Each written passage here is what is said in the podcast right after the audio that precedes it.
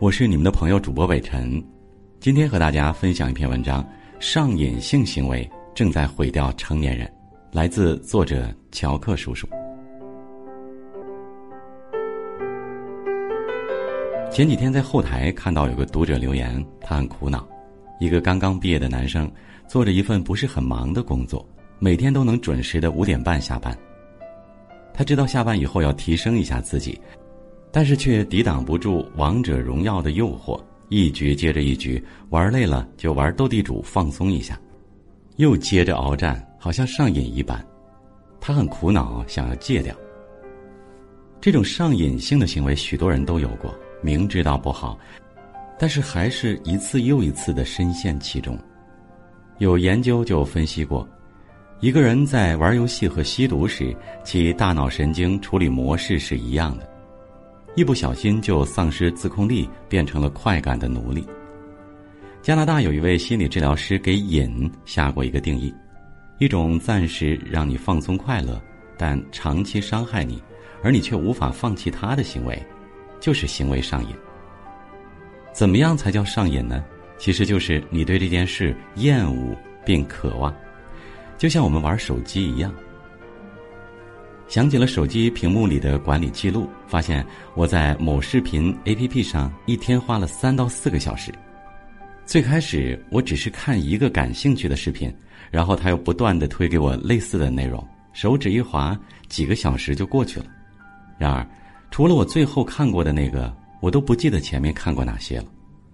生活被他们填满了，我剩下的只有空虚，想摆脱又无力摆脱，想戒掉又困难重重。实际上，我已经不能再体会到最初的纯粹的快乐了，失去了玩的最初意义。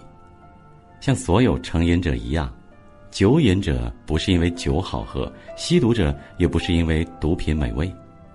很多时候，我们玩手机也不是因为手机好玩，只是无聊或者空虚，或者说只是渴望那种被填满时间的感觉。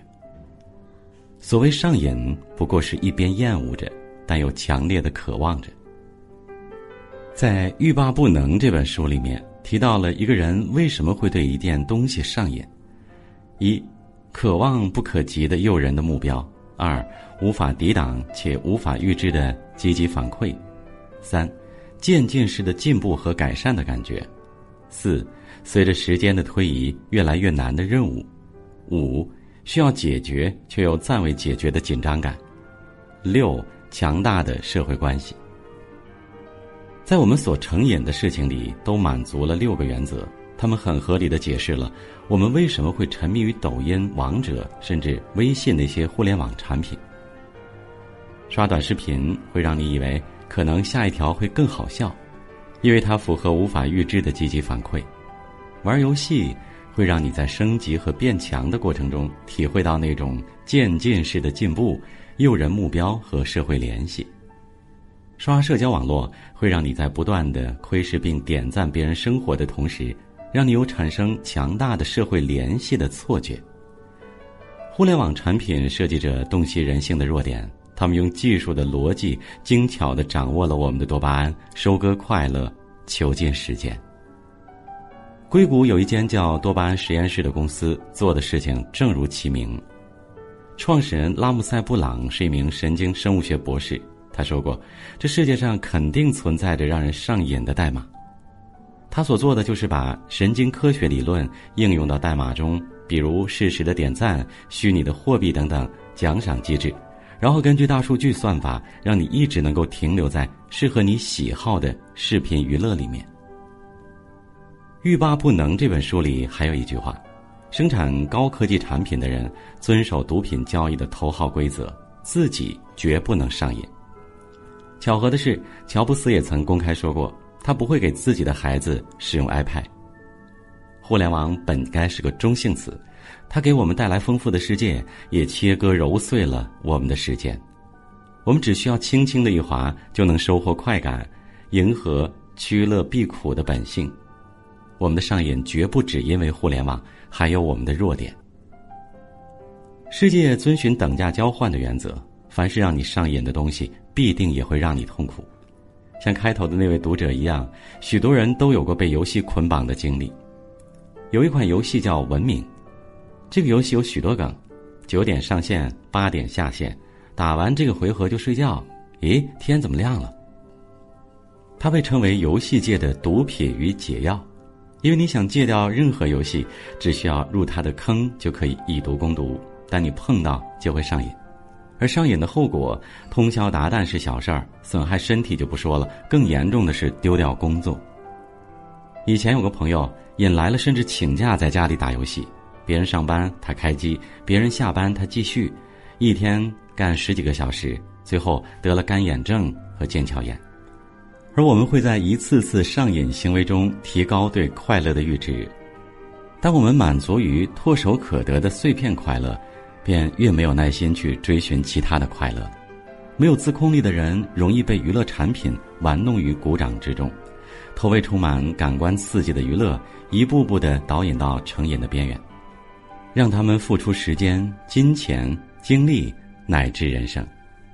现代人的不幸，很多是从行为上瘾开始的。明白了瘾是怎么回事儿，就知道上瘾是可以被控制的。首先，先忙起来，获取。内啡肽。多巴胺有一个敌人是内啡肽，它给我们的快乐更悠长也更痛快。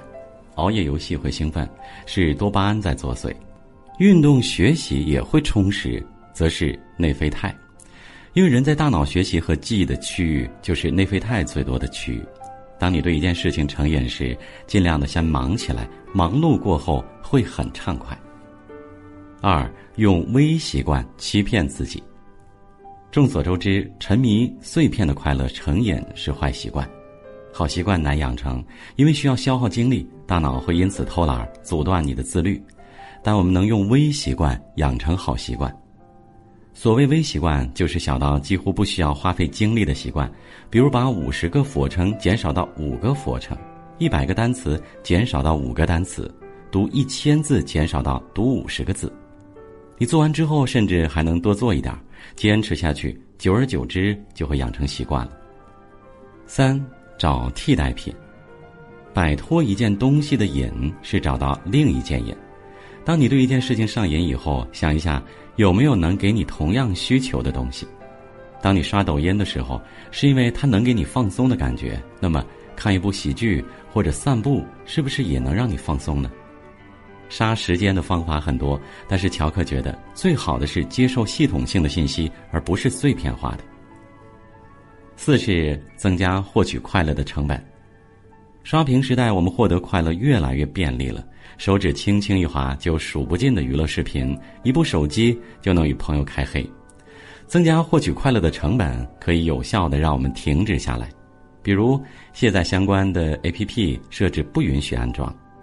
设置使用限制时长，到点儿就禁用 APP，封存电脑，卖掉账号装备，融掉符文，卖掉光盘，关掉朋友圈等各种入口，尽其所能制造阻力，让你再想做这件事时产生一种好麻烦哦这样的感觉，你就能成功的戒掉一段时间了。瘾是极度渴望一件东西，一个人面上的渴望是因为心里有了空缺。在那浮华快感背后，其实是我们的未经审视的空虚。正如阿成所说的：“每个时代都有它的绝境，我们今天的绝境是无聊。”好了，今天的文章分享到这里就结束了。